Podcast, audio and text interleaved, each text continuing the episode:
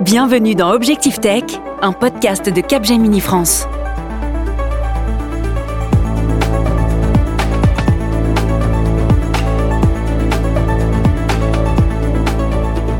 Bonjour et bienvenue dans le podcast Écoutons le futur, le nouveau rendez-vous du podcast euh, Objectif Tech de Capgemini. Alors cette émission décrypte la technologie pour s'orienter dans un monde qui accélère et se transforme parce que le futur est de plus en plus présent. Le podcast de Capgemini Écoutons le futur vous donne rendez-vous tous les mois pour une émission de décryptage, de réflexion et de discussion sur des sujets qui font l'actualité et transforment notre quotidien. Nous allons parler dans ce numéro de l'intelligence artificielle, l'IA et la mode. Car d'un côté, les attentes des clients ont évolué. Ils sont beaucoup plus exigeants en matière d'engagement, d'impact environnemental et souhaitent de plus en plus consommer auprès de marques qui s'investissent sur ces enjeux. Et puis, tout le secteur de la mode est bousculé avec des faillites en série, ce qui pose d'ailleurs la question du modèle économique des acteurs, y compris les plus gros. Mais de notre côté, la création et le développement de l'IA bousculent les modes de consommation et les stratégies globales des marques. La technologie, particulièrement l'analyse de la donnée qui occupe désormais une place prédominante dans la stratégie de certaines marques, ne cesse de croître et vient bousculer le modèle traditionnel vers une stratégie multicanale. Et si on se réfère à l'étude Capgemini, ce qui compte pour le consommateur en 2023, 32% des consommateurs ont découvert un nouveau produit ou une nouvelle marque sur les médias sociaux au cours des six derniers mois, et ce chiffre s'élève à 61% si l'on se focalise sur la génération Z. Alors pour parler de ce sujet passionnant, des risques que l'IA peut représenter, mais aussi des opportunités extraordinaires de cette technologie, je serai avec Yann Rivoalan. Vous êtes euh, président de la Fédération française du prêt-à-porter. À vos côtés, Vincent Grégoire, directeur de la prospective pour l'agence de conseil en stratégie business et créative Nelly Rodi. Adil Boudadi, CEO de Automne, et Émile De Wild, qui est expert chez Capgemini. Bonjour à vous quatre, bienvenue. Écoutons le futur, produit par Capgemini, le podcast qui décrypte l'innovation technologique en direct du studio du 147. C'est parti. Écoutons le futur, une émission présentée par Valère Coréard. Comment on explique que l'intelligence artificielle propose autant de nouvelles possibilités? Est-ce qu'il faut se méfier de cette technologie qui s'invite partout? De quoi parle-t-on exactement quand on parle d'IA dans le secteur du prêt-à-porter? Ben, On va essayer de répondre à toutes ces questions. Et on va commencer avec vous, Adil Boudadi, vous êtes CEO de Automne. C'est quoi l'IA L'intelligence artificielle, tout simplement. Euh, je pense que ce qui est assez intéressant, il faut, il faut savoir dissocier la partie, on va dire, marketing de l'intelligence artificielle et la réalité de l'intelligence artificielle. Euh, on, voit euh, de l'IA partout, encore plus avec l'avènement de, ChatGPT depuis, un an maintenant. je pense que l'IA a toujours existé. un exemple très simple, quand on part en vacances et qu'on met au final une sorte de, reminder automatique, c'est de l'IA. Au final, on vient automatiser un email plutôt que de l'envoyer avec, ses propres mains sur, un clavier. quand on vient sur le, sujet encore plus spécifique de, de la mode et de l'IA, euh, ce qui est intéressant à souligner, c'est le fait qu'on on regarde un peu ce qui s'est passé sur les dix dernières années. Euh, les marques retail ont, passé euh, la première étape pour elles était de littéralement au final comprendre que faire de toutes ces datas et comment réussir à la consolider. Donc on est arrivé sur des logiques de système d'enregistrement, de, système d'exécution type ERP.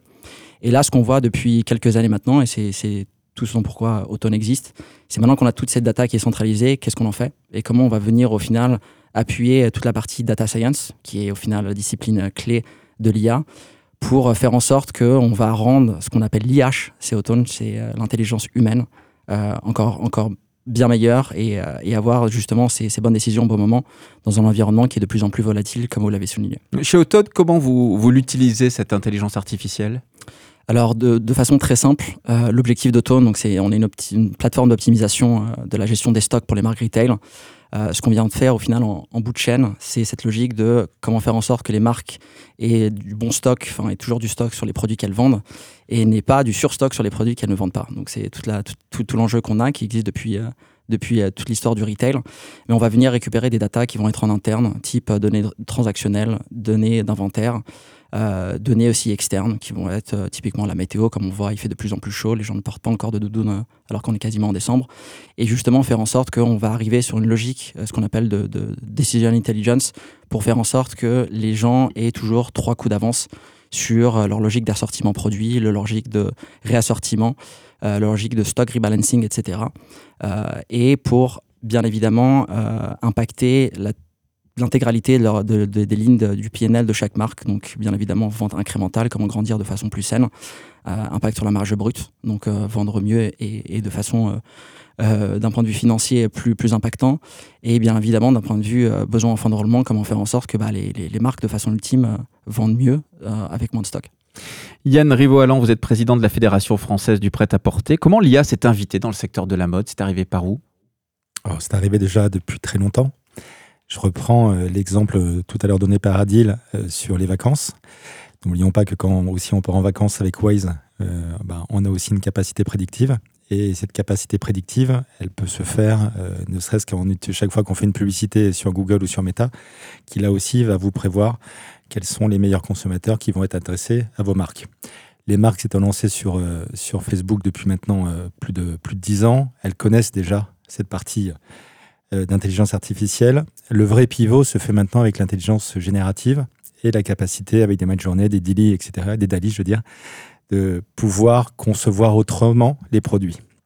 Mais elles sont aussi bousculées de façon extrêmement brutale par un acteur qui est Chine, qui à la fois sait gérer cette partie euh, d'intelligence artificielle prédictive parce qu'ils savent fabriquer une nouvelle collection en trois jours versus trois semaines pour euh, euh, Zara, qui était un des acteurs les plus puissants du marché avant. Et en plus, ils savent générer des nouveaux produits tous les jours, puisqu'ils savent générer 8000 nouveaux produits par jour. 8000 nouveaux produits versus Zara aussi qui en faisait 500 par semaine. Donc cette capacité de faire à la fois des nouveaux produits, donc d'avoir une partie créative beaucoup plus importante et de générer un nouveau contenu, parce qu'évidemment ces produits sont aussi euh, adressés avec des photos, bah, ces photos sont aussi générées par l'intelligence artificielle, montre comment à la fois l'intelligence prédictive est essentielle pour fabriquer vite et bien, pour bien vendre, et en même temps pour aussi bien créer. Mais est-ce que ça fait, euh, euh, est-ce que, est-ce que sont seulement les gros acteurs qui travaillent avec euh, l'IA Parce que là, vous citez Chine, Zara, toujours plus, toujours plus vite. Mais est-ce que les acteurs, j'allais dire intermédiaires, voire plus petits, peuvent aussi ou s'intéressent déjà aussi à l'IA et, bénéficient des, des, potentialités? Alors ils le font sans le savoir. Depuis des années, quand je parle par exemple d'un travail fait sur Meta, de faire confiance à l'IA de Meta pour pouvoir faire de la publicité, c'est in fine, euh, faire évidemment de, l'IA prédictive. Euh, là, désormais, de concevoir des collections, ça se faisait déjà depuis un certain temps, puisqu'il y avait des sociétés comme Euritech qui permettaient aussi, euh, en collaboration avec le travail de Nelly Rodin, on parlera tout à l'heure Vincent, de pouvoir comprendre aussi les différentes tendances. Donc il y a ce côté où la mode, c'est aussi travailler cette capacité créative grâce à ces différents outils, et ça fait maintenant plus de six ans qu'ils sont sur ce sujet. Là, la véritable différence, c'est comment est-ce que n'importe quel créatif, de par euh, l'usabilité de ses produits, sait utiliser un DALI et sait l'utiliser à mid-journée. Et je le vois, par exemple, dans mon quotidien, j'écris 1, 3, 5 posts par semaine à peu près sur LinkedIn. Il n'y a pas un post que je ne fais pas relire par euh, ChatGPT. C'est-à-dire, chaque fois que j'écris quelque chose, bah, je demande à ChatGPT de me relire, de me proposer d'autres versions et systématiquement, je reprends une ou deux idées proposées par GPT parce que je sais que c'était l'intelligence artificielle a parfois un éclairage qui est différent. Cette capacité d'accompagnement créatif, désormais, ça devient le quotidien des marques de mode. À condition de savoir s'en servir, bien sûr, sinon euh, on ne tient plus la barre. Euh, Vincent Grégoire, vous êtes directeur de la prospective euh, pour l'agence de, de, conseil Nelly Rodi. Vous, vous parlez d'algocratie, c'est-à-dire? Cette culture de l'algorithme, cette culture où on vous donne à à voir, à, percevoir que ce qui est déjà, ce qui va vous rassurer, vous, vous flatter. Nous, ça a été un, vrai bouleversement, cette, euh, cette intelligence artificielle. Alors, est-ce qu'on peut parler d'intelligence? Ça, on va renouer avec ce débat-là. Mais voilà, dans les processus pour confirmer justement des tendances, ou pour euh, anticiper des tendances. Ça a été vraiment, c'est un, outil à double sens. C'est une grande aide pour la créativité, pour la création. Ça fait gagner un temps fou. Encore faut-il avoir des idées, encore faut-il avoir un imaginaire, encore faut-il avoir du vocabulaire pour nourrir tous ces, tous ces outils-là. Mais par contre, ça permet d'avoir un baromètre euh, de, de, des typologies de produits, des typologies de couleurs, des typologies de matières, des typologies de, de formes euh, relativement en avance. Donc ça a à la fois réduit le scope des, des créatifs ou des, ou des commerçants, euh, mais ça l'a aussi euh, enrichi. Donc c'est un, un, outil vraiment un double jeu, un, un double sens. C'est intéressant parce qu'on dirait que euh, en, toile de fond, vous dites un peu tous les trois pareil, c'est-à-dire l'IA peut être un outil formidable, mais il faut d'une certaine façon savoir s'en servir et la mettre à la bonne place, Adil Boudadi? Je pense que je, reviens sur la, la terminologie d'algocratie ce qu'on voit en tout cas, et, je parle euh, purement dans, mon exemple euh, chez Autone, on a euh, des, marques qui commencent à essayer de se réinventer via justement l'utilisation de la data. donc, qui ont compris que malheureusement, l'équation de la mode, c'est plus j'ai un bon produit, je mets du marketing dessus et du coup, je vais vendre. maintenant, c'est littéralement dans une logique d'optimisation. ce, qui, ce qui est assez intéressant à, prendre en compte, je pense, c'est en fait comment on utilise l'IA pour expliquer justement cette logique algorithmique. Euh, la, peur de, chaque utilisateur, c'est de passer d'un fichier, on va, le dire en toute honnêteté, d'un fichier Excel relativement standard à une logique euh, algorithmique sur plusieurs niveaux de forecast, etc. Euh, et bien évidemment, cet utilisateur en question n'a pas cette compétence, on va dire, de mathématiques appliquées, d'ingénierie informatique pour comprendre ces différents types d'algorithmes et comment ces algorithmes vont fonctionner. Par contre, on utilise euh, l'IA générative pour faire comprendre à l'utilisateur pourquoi euh, la plateforme a décidé d'utiliser ces différents algorithmes dans une, dans une sémantique qui est propre et facile à comprendre pour l'utilisateur. Et je pense que c'est là où, euh, où, où, le futur de l'IA, en tout cas dans la mode, va arriver, c'est littéralement d'arriver de dire bah, toutes les tâches qui étaient avant faites manuelles, même d'un point de vue design, d'un point de vue développement produit, etc. Comment on fait optimiser et, accélérer la vélocité de toutes ces tâches pour mettre euh, au centre l'humain. Je pense qu'encore une fois, euh, si on regarde d'un point de vue euh, data et IA, on, a tendance à oublier que, bah, au final, il y a de la data qui entraîne tous ces algorithmes. Donc, quoi qu'il arrive, cette data-là était une conséquence des actions humaines. Et, et je pense que c'est ça. C'est littéralement remettre l'humain au centre, au centre du débat. Et c'est un peu le défaut de, toutes ces, de tous ces algorithmes, c'est que tout finit par se ressembler, tout finit par se standardiser, se mondialiser, aller de plus en plus vite. Et justement, il y a de plus en plus d'utilisation de, de, de l'intelligence artificielle en mode sécession, en mode rébellion, en mode transgression. C'est-à-dire qu'on a une information et justement, on va faire exactement l'inverse pour, pour s'échapper, pour s'extraire de, de cette massification, de cette globalisation. Alors je vois que toi aussi, tu, Yann Rivo, quand, quand, tu, quand tu Waze te propose un, un trajet, tu, tu, prends un autre pour voir euh, si on peut finalement aller plus vite. Euh, le point de l'intelligence artificielle est, de toute façon, c'est incontournable. De même que Excel a été incontournable en 1985, de même que Internet a été incontournable en, euh, en 1995, de même que Facebook est incontournable en, 2005, ben, désormais, l'IA aussi est incontournable. Le point désormais majeur, c'est comment est-ce qu'on l'utilise et comment on retrouve une véritable pertinence humaine. Tout ce que je dis, ça vient du cœur tout ce que je suis en train de déclarer en ce moment, c'est pas une réflexion. C'est une base où j'ai des valeurs, j'ai des croyances, j'ai des certitudes. J'ai écouté beaucoup de personnes et je reprends tout ça et c'est le cœur qui me dit ce que je suis en train de dire. Quand j'écoute ChatGPT, il n'y a pas de cœur, il n'y a pas d'instinct, il n'y a rien. Il y a juste de l'analyse. Et cette analyse, bah, elle est plate. Elle est intéressante, elle est très complémentaire. Je le disais tout à l'heure quand j'ai créé un poste, elle est très complémentaire, mais elle reste plate. Eh bien, cette platitude, c'est à nous de comprendre comment on va réussir à la transformer, toujours avec cette formation et cette intelligence humaine qu'on va pouvoir ajouter. Et je reprends encore sur Excel, bah, un tableau de chiffres, ça ne veut rien dire. Par contre, quand on a une vraie maîtrise de Excel, qu'on sait faire des jolis tableaux croisés dynamiques, on arrive à définir des, corrélations qu'on n'avait pas nécessairement à l'origine. On a eu la même chose avec Internet. On voit comment il peut y avoir des fake news dans tous les sens qui sont sortis et comment aussi les Russes essayent encore en fait de détourner, par exemple, des fausses informations en donnant n'importe quoi. Eh bien, cette intelligence humaine permet à un moment de transférer clairement l'intelligence artificielle. Et c'est dans ce sens que les marques de mode, je pense, vont réussir quelque chose de très beau très beau parce que elles ont toujours eu cette intelligence humaine, de comprendre que telle couleur fonctionne, de pourquoi est-ce qu'on aime telle forme. Eh bien là, il y a peu ou pas de robots qui sont capables de le faire. Par contre, il y a des êtres humains qui sont capables d'inviter les tendances. Donc à nous de stopper les sociétés comme Chine, par exemple, qui ne font que de l'IA, parce qu'elles scrapent tout. Et on le voit, si on demande un style de Chine, ça n'existe pas. Vous les aimez pas trop, hein? Non, pas trop, non. Hmm. Mais ça, ça et là c'est le cœur qui parle aussi, hein. mais on le voit, c'est une société qui propose 8000 produits par jour. Elle ne propose pas derrière une tendance, une croyance, elle n'a aucune vision derrière, aucune vision humaine. C'est de la junk fashion, quoi. C'est exactement. Donc de ça, à nous de créer aussi un capitalisme qui va être capable de remettre de l'humanité et l'être humain en place, comme tu le disais tout à l'heure. Messieurs, pour ce plateau très masculin, mais déjà si intéressant, je vous propose d'accueillir Émile de Wild. Bonjour Émile. Tu es consultant chez Capgemini Invent, euh, ingénieur euh, matériaux, spécialisé dans les problématiques environnementales euh, liées au monde de la mode et du textile, et nous allons avoir le plaisir de t'écouter.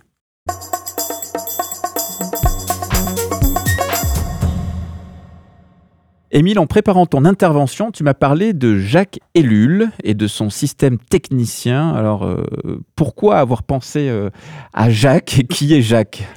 Oui, eh bien Jacques Ellul, c'est un penseur français qui est souvent considéré comme l'un des précurseurs de l'écologie politique en France. Et euh, dans l'après-guerre, il a théorisé ce qu'il appelle donc la société technicienne, qui va être un peu le changement de paradigme de la société, qui va se réarranger autour du développement technique. Mhm. Pour essayer d'un peu illustrer son propos, on va prendre euh, l'exemple de la fibre artificielle euh, polyester. D'accord. C'est une fibre qui a été euh, introduite dans les années 40, fin des années 40. une fibre qui avait l'intérêt d'être à très bas coût. elle remplace le coton et donc libère beaucoup d'espace de terre cultivable. Elle demande moins de main-d'œuvre. Malheureusement, très vite, on se rend compte que son processus de fabrication est très toxique. On se rend compte également que la ressource dont elle est issue, le pétrole, est disponible en, en quantité limitée. Et de manière beaucoup plus insidieuse, on se rend compte euh, plus d'un demi-siècle après qu'elle euh, va aller relâcher des microparticules euh, dans l'eau. Et ces microparticules, on va les retrouver un peu partout dans le monde, jusqu'en haut des montagnes, jusqu'au fond de l'Antarctique. Et on en est au stade où la WWF a démontré qu'un humain moyen va aller ingérer l'équivalent d'une carte bleue de microplastique chaque semaine. Donc en fait, cette espèce de cascade de, de, problématiques euh, qui, se crée au fur et à mesure avec l'innovation technique, c'est ce que euh, décrit Jacques Ellul dans son œuvre donc, du système technique en 1977. Euh, en substance, ce qu'il décrit, c'est un processus habituel selon lequel on va essayer de résoudre une situation initiale avec une solution technique. Hmm. On obtient donc une nouvelle solution et avec elle, évidemment, son nouveau lot de problèmes. Ce qu'il décrit malheureusement, c'est que ce nouveau lot de problèmes avec une solution technique à la complexité grandissante, eh bien, euh, la, complexité de la solution euh, entraîne aussi la complexité des problèmes. On n'est pas très loin du serpent qui se mord la queue. Enfin, dans le cas de l'industrie textile, en tout cas, si on, s'intéresse aux, problèmes que l'on essaye de résoudre avec l'intelligence artificielle, là aussi, beaucoup de questions se posent. Hein. Oui, et, en effet, on, peut se demander euh, quels sont les, les, problèmes que l'on essaie de résoudre avec cette IA. On a mentionné déjà pas mal de sujets ici. On a parlé de supply chain, on peut parler de diminuer les, le, temps de production, de diminuer le, gâchis lors de la production aussi, également euh, d'aller accompagner euh, les, euh, le, processus créatif qu'on a mentionné. ce qu'il faut se demander, c'est en retour quels sont les problèmes que l'on pressent venir de l'utilisation de cette IA. C'est aussi quelque chose qu'on a commencé à évoquer, j'ai l'impression, mais on peut déjà penser aux tensions liées euh, aux ressources euh, minérales, euh, les minerais, etc., qui sont nécessaires à toutes les, ressources d'ordinateurs nécessaires pour mhm. utiliser cette IA. On peut penser à l'énergie aussi de l'utilisation intensif de calcul. On peut penser au recyclage de ces machines. Après, il y a d'autres problèmes qui sont liés plus intrinsèquement à l'intelligence artificielle, les biais qui sont intrinsèques malheureusement à son fonctionnement et qui se retrouvent dans ses résultats. On peut aussi penser à des problématiques de propriété intellectuelle dans la conception de, de produits créatifs. Euh, et tout ça, c'est sans parler de euh, tous les problèmes qu'on n'a pas encore assez de recul pour euh, prévoir arriver. Et ça, on peut être sûr qu'il y en aura. Du coup, difficile de comparer tous ces enjeux hmm. et de nous demander d'arbitrer entre un sujet qu'on semble un peu connaître et un autre bah, sur lequel on a assez peu de connaissances sur l'ampleur des ramifications. Moi, c'est là que ça me fait penser au roman de science-fiction Le Guide du voyageur intergalactique de Douglas Adam, qui décrit avec pas mal d'humour l'inutilité de l'ordinateur le plus puissant de l'univers si la question qu'on lui pose n'est pas la bonne. Car fondamentalement, tout cela a pour but de nous permettre de répondre à des questions grâce à cette IA. Encore faut-il que la question que l'on pose à l'IA soit la bonne et donc que le problème que l'on cherche à résoudre soit bien cerné. Parce que fondamentalement, le problème numéro un de l'industrie de la mode dont on parle aujourd'hui, euh, comme le décrit le rapport euh, Fashion at the Crossroads de Greenpeace, bah, c'est son volume. Hein. Oui, exactement. Euh, le textile est devenu un problème mondial majeur le jour où la fast fashion a conquis le monde. D'après la Banque mondiale, le nombre de vêtements qu'on a vendus a doublé entre 2000 et 2015 Et pendant ce temps, le nombre de fois que ces vêtements sont portés a été divisé par deux. Plutôt que technique, le problème ne serait-il pas plutôt humain et rattaché à la relation que nous tissons avec nos vêtements?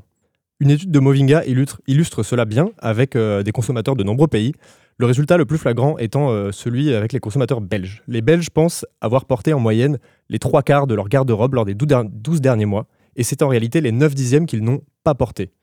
Ce que ça illustre bien, c'est ce que souligne Valérie Guillard dans son ouvrage Du gaspillage à la sobriété. Le problème ne trouverait-il pas son origine dans la schizophrénie de notre conception du gaspillage, qui nous incite à détester le gâchis de nourriture ou encore d'énergie, tout en soutenant une boulimie d'objets? Et eh ben voilà, encore euh, un problème après une solution qui elle-même donnera lieu à un problème et des solutions. Merci beaucoup, Émile De Wild, pour cet éclairage. Je le rappelle, tu es consultant chez Capgemini euh, Invent, ingénieur euh, matériaux.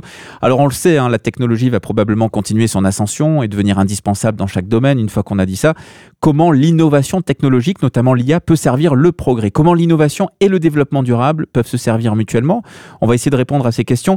Yann Rivoalan, donc vous êtes président de la Fédération française du prêt-à-porter comment certaines euh, analyses produites par l'IA peuvent servir le, progrès humain et par exemple soutenir les salariés dans des tâches euh, plus complexes. Est-ce qu'il peut y avoir, comme le disait tout à l'heure Adil, ce lien euh, IA humain, l'intelligence humaine à la fin? Oui il y est, ainsi que dans toute la digitalisation qu'on connaît depuis des années.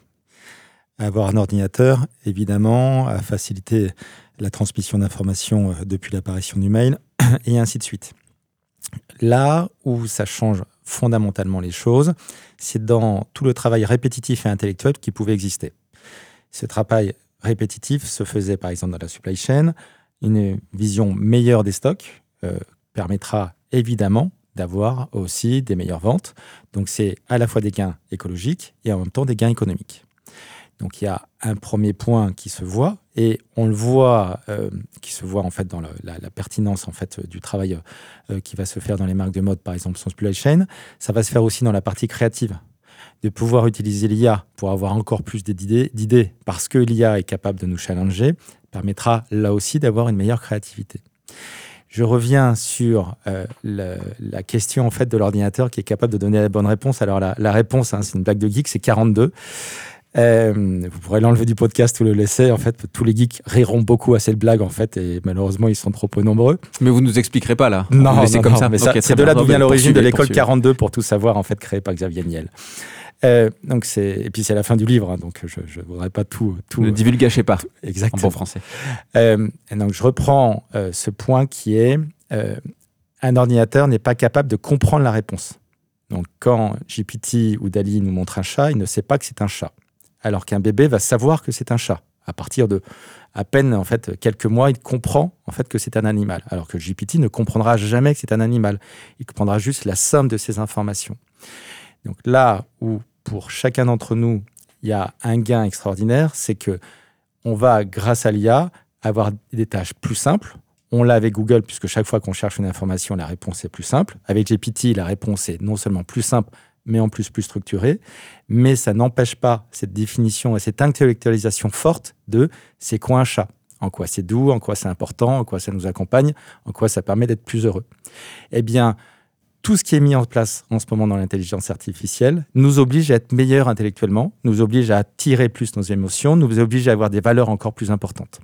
Vincent Grégoire? Oui, dans la même direction, plus d'émotions, et ce sont des, des supercalculateurs euh, qui nous font gagner du temps, qui nous font gagner de, de en information, mais par contre... Euh, voilà, le mais, j'attendais le mais.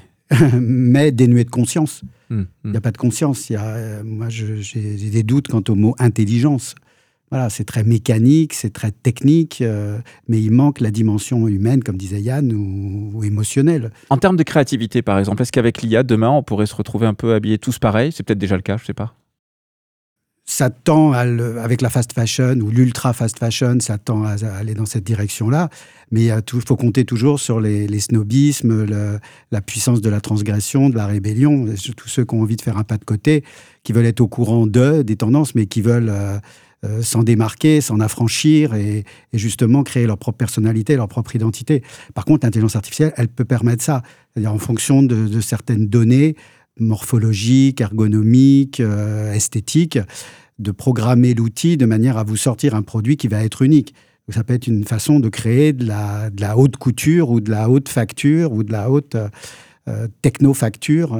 aussi, ça, ça c'est un, un danger pour la créativité, mais c'est aussi une source de, c'est un champ des possibles qui s'ouvre euh, qui s'ouvre à nous. Yann Rivo-Allan. Je prends ce point de créativité à travers deux items qui sont presque euh, qui ne vont pas dans un sens intellectuel simple. On a l'impression, par exemple, avec plus de sobriété, qu'on va avoir moins de créativité, parce qu'on va s'acheter des vêtements qui seront tous blancs, bleus, etc., pour pouvoir être portés n'importe quand, n'importe quand. C'est faux. C'est faux à deux titres. On le voit à travers la chronique. Euh, bah, les gens, en fin de compte, ne savent pas nécessairement tout ce qu'ils ont dans leurs armoires. Quand on doit acheter moins, on achètera aussi plus créatif parce que les produits auront encore plus de valeur. Donc on doit aller vers une sobriété dans les achats parce que ça nous obligera à acheter des produits plus créatifs parce que quand on achètera quelque chose, on en aura vraiment envie. Donc aussi quelque chose de plus créatif. Eh bien, l'IA, ça va dans le même sens.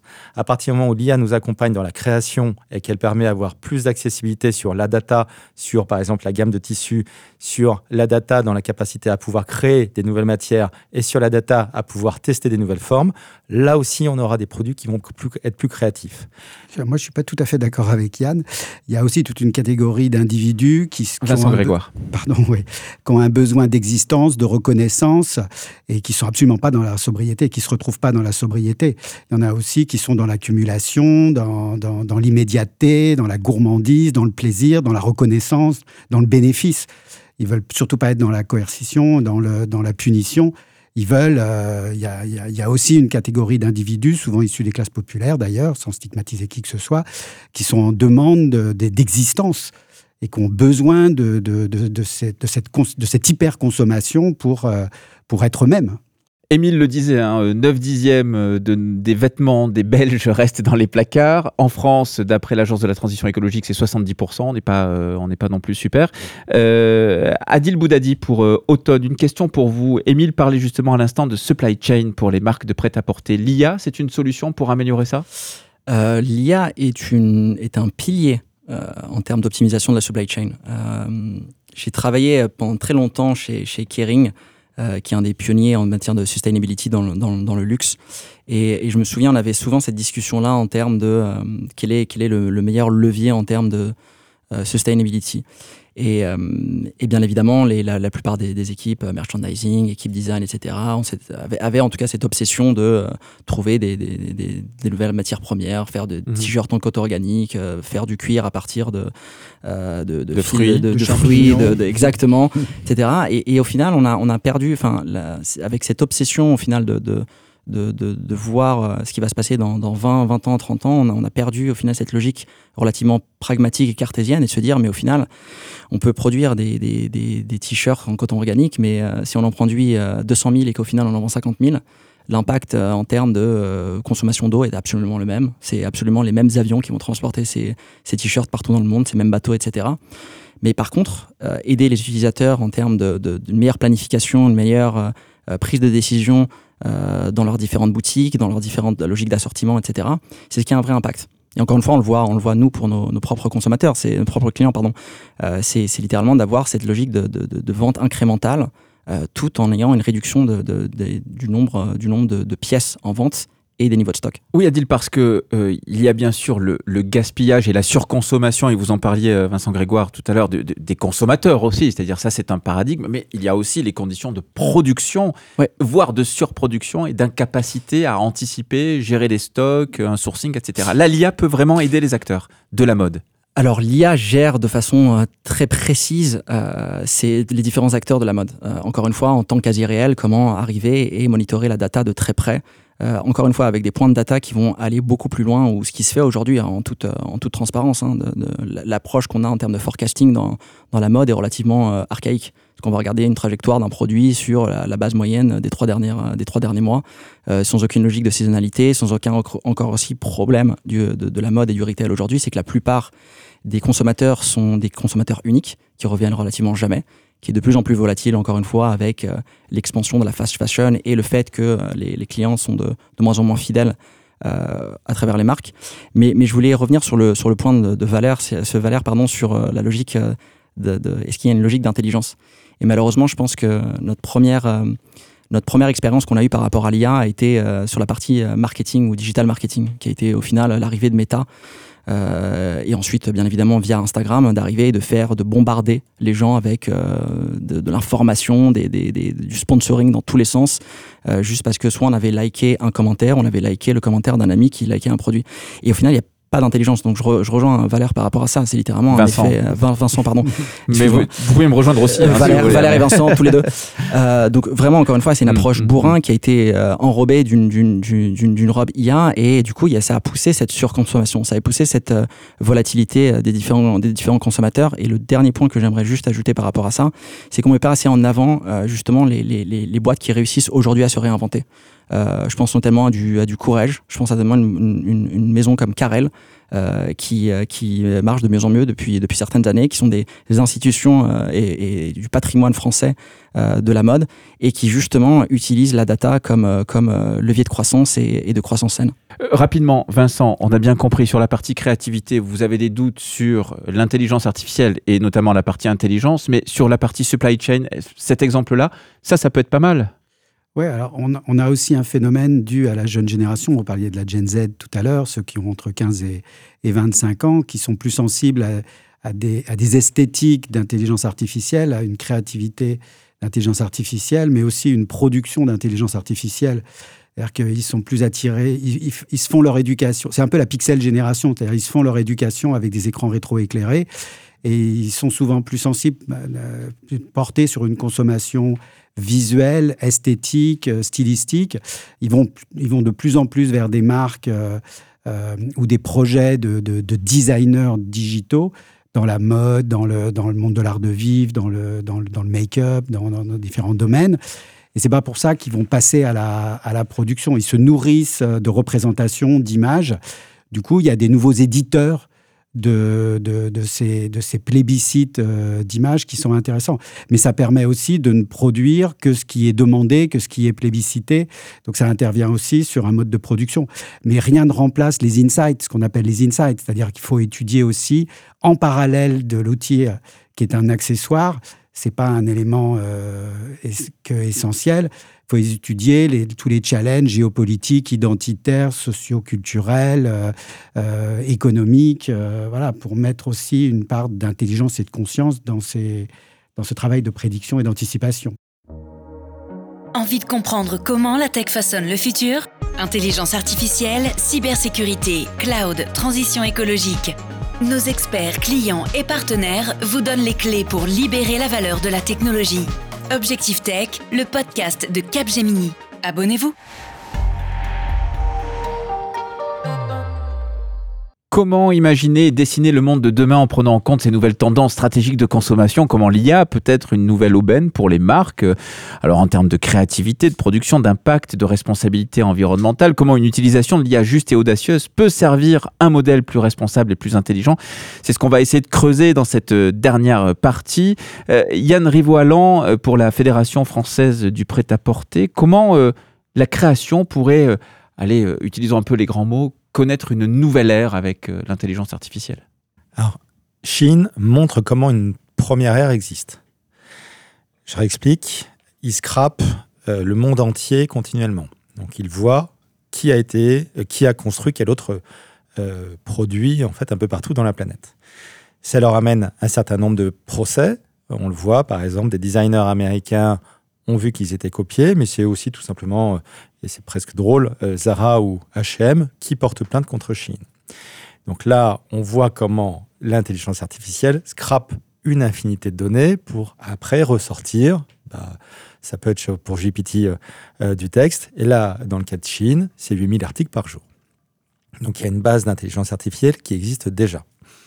La base désormais est de se dire l'exigence du consommateur augmente jour après jour. Donc on a bah, de la fast fashion, de l'ultra fast fashion qui propose des produits de faible qualité.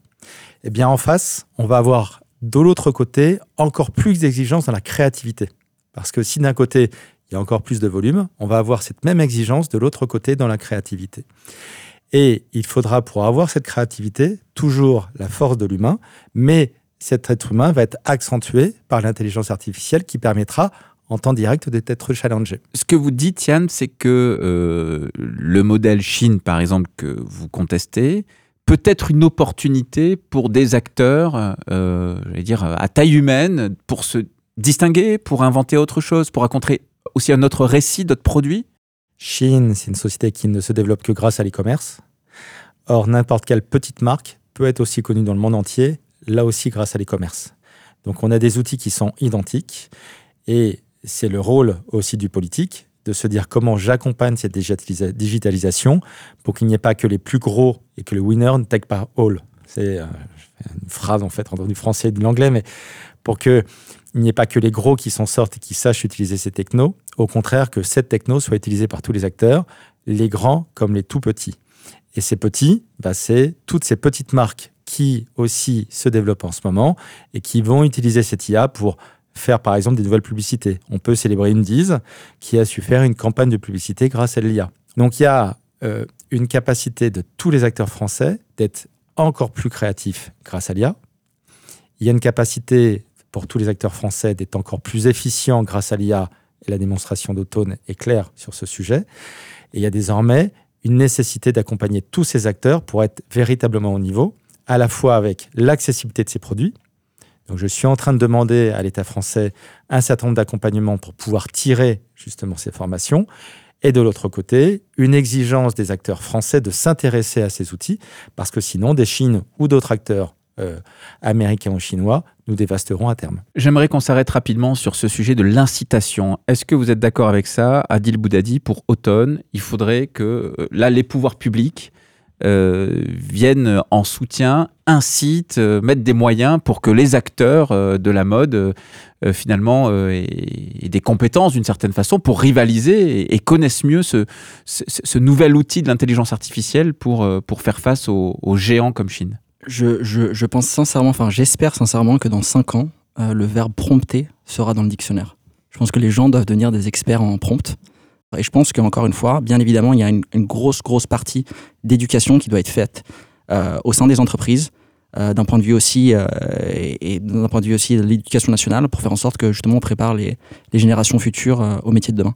C'est aussi une formidable opportunité pour les commerçants, c'est-à-dire de réinventer, de réenchanter le, métier de, de commerçant voilà, renforcer l'expérience client, l'histoire de la marque, d'où ça vient, qui l'a fait, pourquoi c'est fait, comment c'est fait, avec quoi c'est fait, enfin, de, de, de, ramener de l'humain, de ramener du sensible sur dans, le retail physique, voilà, de, manière à, réhumaniser, resensibiliser ces, ces, projets. Certains peuvent le voir comme, euh, comme un danger, mais c'est une formidable opportunité de réinvention de l'expérience client. Et pas voir le client que comme un porte-monnaie avec des petites pattes. Il y, a, tout un travail d'éducation, mais formidable à mettre en place. Émile de Wild, pour Capgemini, tu avais une question à poser. Oui, bah, ma, question tout à l'heure, elle, retournait un peu sur euh, ce que Yann a pu euh, décrire en, début euh, de, cette partie, mais du coup, ce que je trouve intéressant ce, bah, ce, parallèle entre Zara d'un côté et puis Shein, qui en fait fait avec la puissance de l'intelligence artificielle, ce que Zara faisait avec des petites mains et des, petits, des personnes qu'elle envoyait aller voler les, les, les graphiques design des, des, marques qui sortaient déjà. On a l'impression que Shein remplace le problème Zara, en fait, euh, peut-être qu'il s'ajoute au, prochain, au problème euh, Zara plutôt. Est-ce que euh, vous pensez qu'il y a besoin de, légiférer un peu dans ce sens-là pour essayer de rattraper justement cette espèce de d'avancée technique qu'ils ont sur, sur la loi? Yann Rivoalon. Deux, trois points. le premier, c'est que on légifère déjà, dans ce sens où quand l'Europe légifère sur, les données, il y a un premier pas qui est fait, qui est plus global. Deuxièmement, l'OCDE a lancé une procédure contre Chine. Euh, cette procédure lancée contre Chine va aussi dans un sens d'interdire des sociétés qui euh, ont des comportements inhumains vis-à-vis de leurs salariés. Donc là, il y a aussi euh, ce devoir de vigilance qui est mis en place. Troisièmement, l'État français aussi regarde comment on peut stopper ce type de société, parce que si Chine aujourd'hui fait des vêtements, plus tard, il fera d'autres choses. On le voit, un concurrent comme Temu est beaucoup plus large en termes de gamme. Et l'objectif de Chine, c'est de devenir le prochain Amazon. Donc, ils se sont lancés sur le vêtement comme Amazon s'était lancé sur le livre il y a maintenant près de 25 ans. Mais ils ne vont évidemment pas s'arrêter là. Et de même qu'Amazon fait près de 50% de l'e-commerce américain, la volonté de Chine, c'est aussi d'être un acteur aussi important. Et les valorisations qu'ils peuvent avoir en ce moment démontrent justement cette volonté d'être euh, omnipotent. Donc il faut nécessairement légiférer parce qu'on ne peut pas laisser tous des pans d'économie se détruire en France par des produits de mauvaise qualité fabriqués dans des conditions inhumaines. Là, on a un devoir désormais de transformation de notre économie pour éviter que l'IA d'un côté, tel que le fait Chine, et des non, de la non-traçabilité à travers des conditions qui sont anormales de l'autre côté du monde, et donc la mondialisation, détruisent des emplois en France et détruisent évidemment leurs conditions de travail en fait pour toutes ces personnes plus loin. Vincent Grégoire. Il faut aussi tenir compte de... En fait, il faut nourrir la bête. Il faut lui la nourrir avec de la data, avec de l'image, et ça pose des, des, grandes questions autour de la propriété intellectuelle mais on est aussi face à une génération pour qui tout va vers le, remix, l'appropriation, le tout gratuit, l'open source, l'open data, où euh, il n'y a, qu'à ces, buffets, euh, ces open buffets, on n'a qu'à se servir. Euh, voilà, tout appartient à tout le monde. On est dans l'ère du remix. voilà, c'est comme des surréalistes qui faisaient des collages en, en prenant des, morceaux d'œuvres originales, mais en recréaient une nouvelle originale. Donc il y a, des gros problèmes de législation sur à qui appartiennent les à, qui appartiennent les sources, quoi, en fait, d'une certaine façon. Et il y a un problème, du coup, qui, qui naît de, de, rapports de génération euh, face à ce, genre d'informations. Et une parole politique à peu près absente, Yann, sur ces sujets, non? Si, si, elle est, elle est présente. Bruno Le Maire s'est emparé du sujet il y a maintenant quelques mois. Ça met nécessairement du temps, euh, parce que le temps de la politique n'est pas le même que celui du média, n'est pas le même que celui du business, et surtout euh, de la croissance exponentielle que peuvent avoir certaines sociétés technologiques, mais ça bouge. Euh, Adil Boudadi, pour euh, automne, euh, justement, légiférer, encadrer, ça, vous paraît important, vous qui êtes un, acteur, j'allais dire, de terrain dans le concret? J'ai toujours un problème par rapport à, non pas par, rapport à la loi, mais, mais de, de, de voir... De, trop cadrer, De trop cadrer et mmh. aussi de voir un peu le, le, le, verre à moitié vide ou à moitié plein. je pense que ce qu'on est en train de vivre depuis, depuis maintenant au moins une bonne année, euh, avec l'expansion de Chine, euh, l'expansion de, de, la Gen AI. Euh, je pense qu'il y, a un moment où on doit, on doit avoir cette remise en question, d'un point de vue marque, d'un point de vue commerçant, d'un point de vue consommateur aussi, et, d'essayer de comprendre un peu quel pourrait être le, monde de demain. Non, non pas d'un point de vue utopique, mais littéralement de comprendre à quel point, bah, d'un point de vue macroéconomique, les choses ont changé. Mais si on veut produire en Chine aujourd'hui, c'est beaucoup plus, moins intéressant qu'il y a encore 5 à 10 années. Euh, la plupart des marques maintenant euh, vont produire au Mexique euh, parce que c'est beaucoup plus attractif, la plupart des marques américaines. Mais, mais, mais, le Made in France dans tout ça, au final, quand, quand, on regarde en termes de coûts, les, temps de production, les temps logistiques, etc., quand on produit en, en, en Chine ou en Asie, pourquoi pas recréer au final le berceau textile qu'on avait en France, qui est encore une fois absolument possible à remettre en place Comment euh, Justement, très rapidement, l'IA pourrait aider à relocaliser, à refaire du Made in France une grande industrie euh, textile euh, puissante et, j'allais dire quasiment dominante, vous pensez? Alors, je, alors, déjà, c'est, c'est, ça, n'arrivera pas du jour au lendemain, ça c'est sûr, mais je pense encore une fois, il faut savoir être absolument cartésien dans toute approche qu'on a et d'un point de vue stratégique. Et il faut, faut, savoir faire les choses par palier, mais je pense que c'est absolument possible.